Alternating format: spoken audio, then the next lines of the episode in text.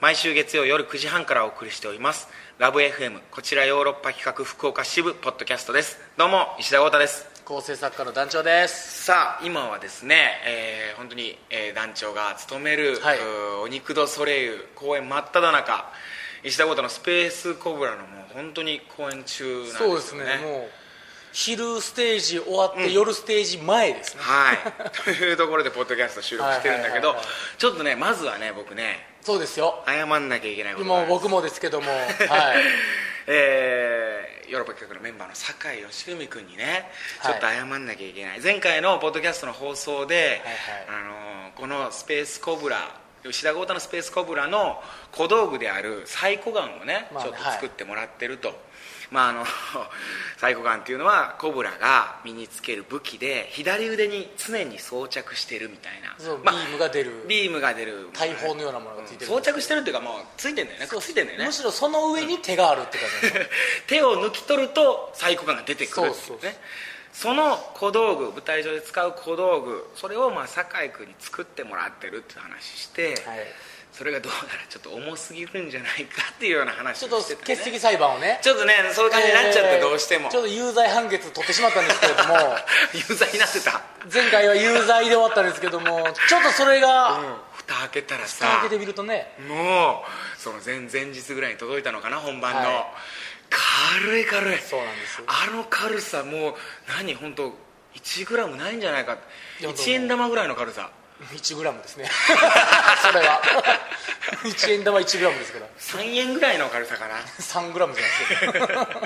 よでもいでやももうもうびっくりす羽る毛と言ってもおかしくないぐらい 羽毛だよねあれは、ええふかふかの羽毛をまとってんのかな羽毛をまどってるんかなと思うぐらいのいやなんか本当申し訳なかった酒井君すごいなんか素材見つけたらしいねなんか軽い素材をそうですねなんか酒井さんの得意とする素材から一点、100均で100均で塩ビ塩ビパイプかフらァイブから100均でいい素材を手に入れなてんかあれらしいよあの応援するときに使うメガホンメガホンそうあれを加工してで丈夫ですごい軽い素材いや本当みんなねその多分メガホン想像してからあれを見るとどこがメガいホンやないんややろもうと本当思うぐだらいよディテールももうメガホン感ないですよねもうただのガ ンいや本当最高感だよねねえいやほんと酒井君ありがとううわめちゃくちゃ軽いよって言って今日もね見に来てくれて、はいはいはいあそうっすかよかったっすとかっつってなんかあんま多くを語らないのよねもう男のの職人の ね匠のちょっとなんかしゃくれてさ顎があどや顔あなたなんか嬉しそうな時しゃくれるんだよそんなうん癖があるんですか癖がすぐ分かりますね喜んでる なんか芝居とかでもさ喜ぶ芝居するときしゃくれるからさなんかそれは変だよってちょっと注意されててさなんか感情おかしいぐらいですあでも僕なんか嬉しいとちょっとしゃくれちゃうんです僕の癖なんです、時リアルな、うんでもそれ一般性ないからさ そうですね普遍性はない喜び方ですねなんかちょっとねまた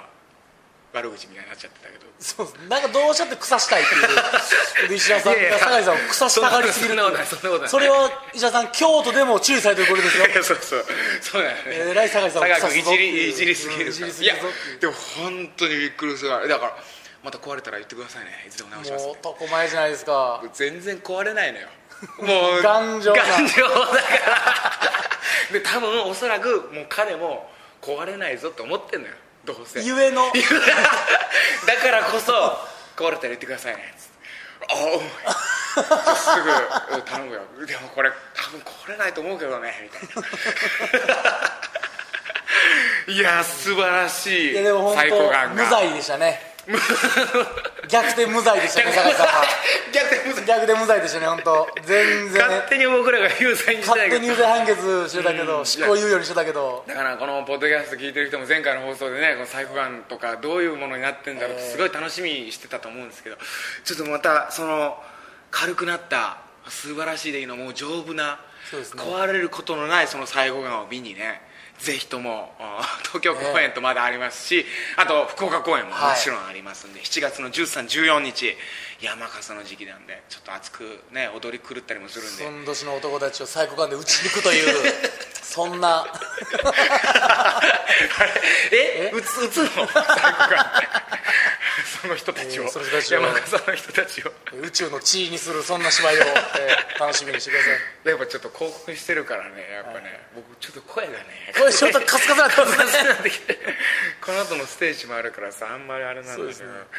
まあでも本当に酒井君に助けられてるなっていう感じですけどまあでも内容もね中身もなんかこう本当になかなかこういいんじゃないですか評判はそうですね非常に見やすいさもあるし、うんがむしゃらさもあるしみたいな、うーんいやまあね楽しい本当にねなんかなんだろうね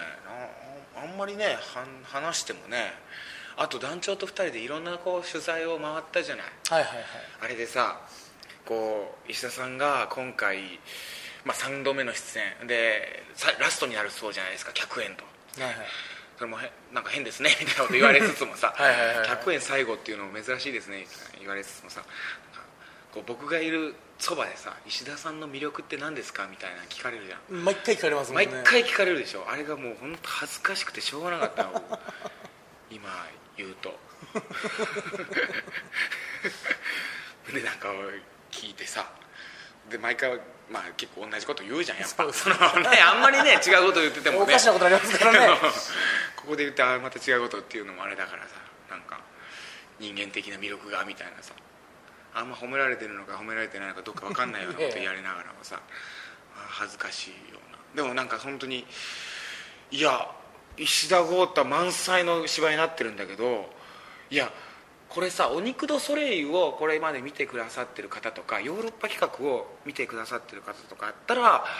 そのあそうなんだあ石田豪さんが今回主役でとかさであお肉に客演するのがこれで最後なんだとかっていうのがなるほどなって感じになると思うんだけどいや本当にお芝居見るのも初めてぐらいの人とかお客さんっているじゃないはいはいはいもう今回のアンケートとかでもなんかいるのよねあなんか石田さんっていう人が最後なんですねみたいななんかなんかそういうアンケートとかもあったりしてさこでもなんねかどなそんれはね、一番最初に「いや今までいろんな冒険してきましたね」っていうふりで回収されてるから大丈夫いやそうなのかな、、はいろんな冒険してきましたねで一緒に舞台立ってきましたねっていそううそうっていうかそういう作り物の芝居と思ってみても大丈夫なわけですまかあらそうなのかな別にもちろん知ってる人は、そのリアルを知ってる人はマジでそういう目で見れるしこいつ誰やねん感ないのいやそれはだって初めて見る人は全員そう でしょ、初めて見る人からしたらこいつ誰やねんですから絶対 につまりあそうかそうかいう話なんだなで捉えれば全然結局私が悪かったっていうふうになるそうそうこれまで見てなかった自分そうがもう死の、えそんなに、ええもうそんな気持ちにさせちゃうのそれはよくない恐ろしい舞台です いやまあぜひね見に来てくださいという感じですけれどもあの今週はあの本について僕結構喋ってたのよはいはいオープニングトークで、最近60本を歳以上の人が勧める本は全部おもろいってい面う白い謎の理論でしょそれ いや僕が導き出した理論だけどねまあうーんあ当たって、まあ、当たってると思うんだけどねでもあのーまた公演が始まってから結局中は結構本読んでたんだけど、はいはい今は最近全く読めてないんだよねでそもそも団長って本は読むの僕っすか、うんまあそうっすね、まあ、漫画はすぐやっぱ読むんですけど、活字で言うとやっぱりその遺跡の本であるとか、あーユーマの本あそうなのそうですね、うんそういうちょっと大パーツとか、ああそうなん好きなんだそういう未知の文明的なのが好きなんでそういうの読みます小説はあんま読まないですねえーあ物語とか読まないんだ昔は読んでましたけど大学生の頃とか最近はめっきり、ユーマの本でさ最近読んだ本でさはい「雪男は向こうからやってくる」っていうタイトルの本があってえらい詩的な もうこれめちゃくちゃ面白いのよこれがへー雪男をこう創作するヒヒマラヤのね奥地はいにはいはいはい雪男の伝説があって雪男を探しに行くんだよ日本人たちのクルーなんだけどねなるほどでそのまあそこに住んでる人たちまあヒマラヤその山岳地帯に住む人たちに「雪男見たことあるかい?」って聞くと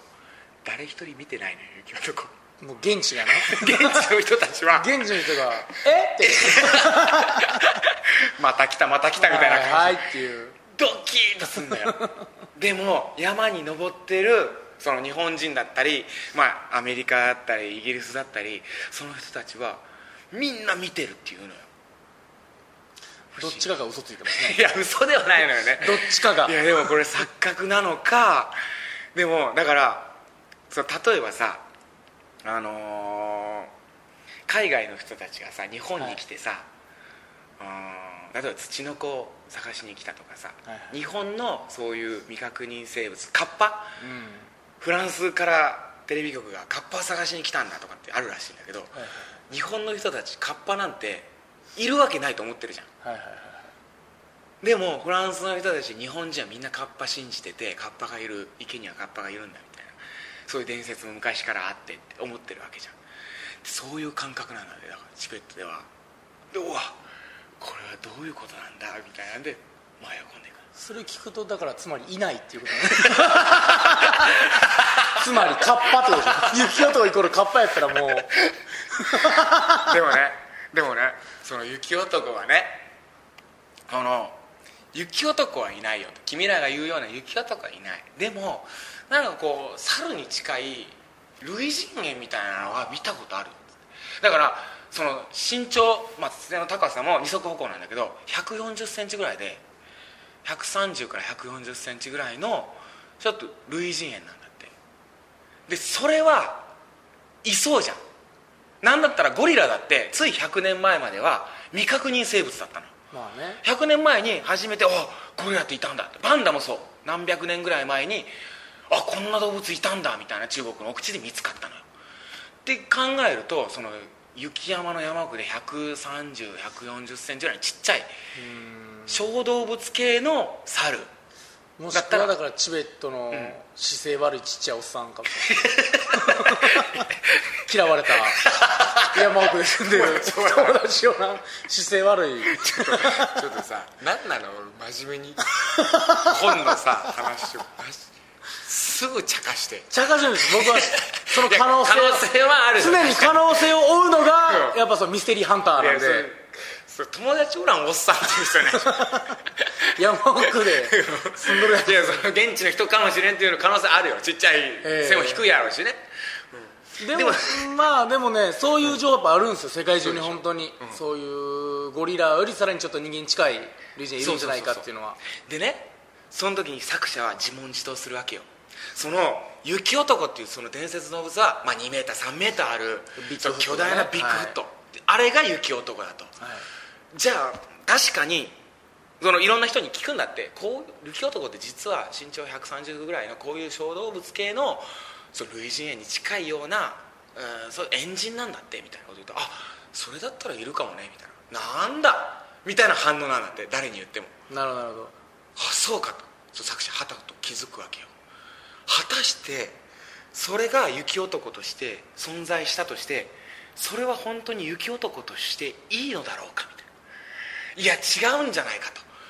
雪男っていうのはやっぱりあの我々が想像するあの足の長さ3 0センチ以上あってとかああいう巨大な白いふっかふかのあれが雪男であれを求めてあれを見つけなければ意味ないんじゃないか作者は問うのよ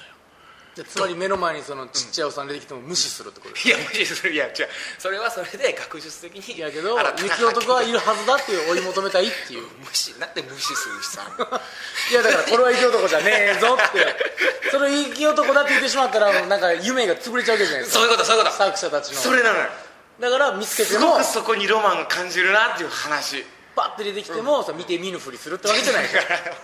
すか 冷静見えない感じに冷静やめて俺本読んで熱くなってる そう貸すよその本あマジですかうん雪男は向こうからやってくるだからこのタイトルもそのだから雪男は見つけるんじゃないんだと雪男は向こうからやってくる時しか俺たちは見ることはできないんじゃないかっていうそういうねちょ何おい伝わらねえのかおいこれはなんで伝わらねええ今頭の中でずっとそのちっちゃいおっさん出てきた時の発見体の反応をずっと頭の中で シミュレーションしてちっちゃいおっさんの場合やろちゃいおっさんの場合どうするんかなと思ってだってその探検探しに行った人は雪崩に紛紛れ込んでもう死んじゃってるもんすんのよあんなさ仲間たちが仲間というかその雪男を探し求めてずーっと発見した人がいるのでビデオにも収めてるのでもそのビデオもなんかもうこんなちっちゃい映像しか映ってないのよももううもうネッシーの時のよ うなそれ5体いるのよそれがでくっついてなんかちょっと歩いてるのよそれがもう家族のように寄り添って歩いてるのよでももうすごい遠くでもうちっちゃいのよもうもうし白い点なのよ完全にイタチの可能性もありますからね でさ嫁に見せてさそいつその人がで嫁にしては「そうね雪男ね」みたいな嫁は言ってくれてんだよでそんな中さこうみんなを集めてさ仲間を「雪男とうとう取れたんだ」っつってビデオ上映上映したらさそのもう白い点なわけよでみんな「おお」み たいな「ああ確かに、まあまあまあまあみたいなこれ家族なんだよこれがね」 って熱くその言いたかったけど「ああそうだね」ぐらいの反応なのよでももうその人はもう見てるから肉眼で見てたらやっぱ全然違うじゃんそのそうですね映像で見た時の、なんか俺もう雪男見たみたいになってるけどね今今 でしょ今はもうその探検隊のうちみたいなや つですよ今行きたいもんねヒマラヤにああるのよその雪男がよく出る場所が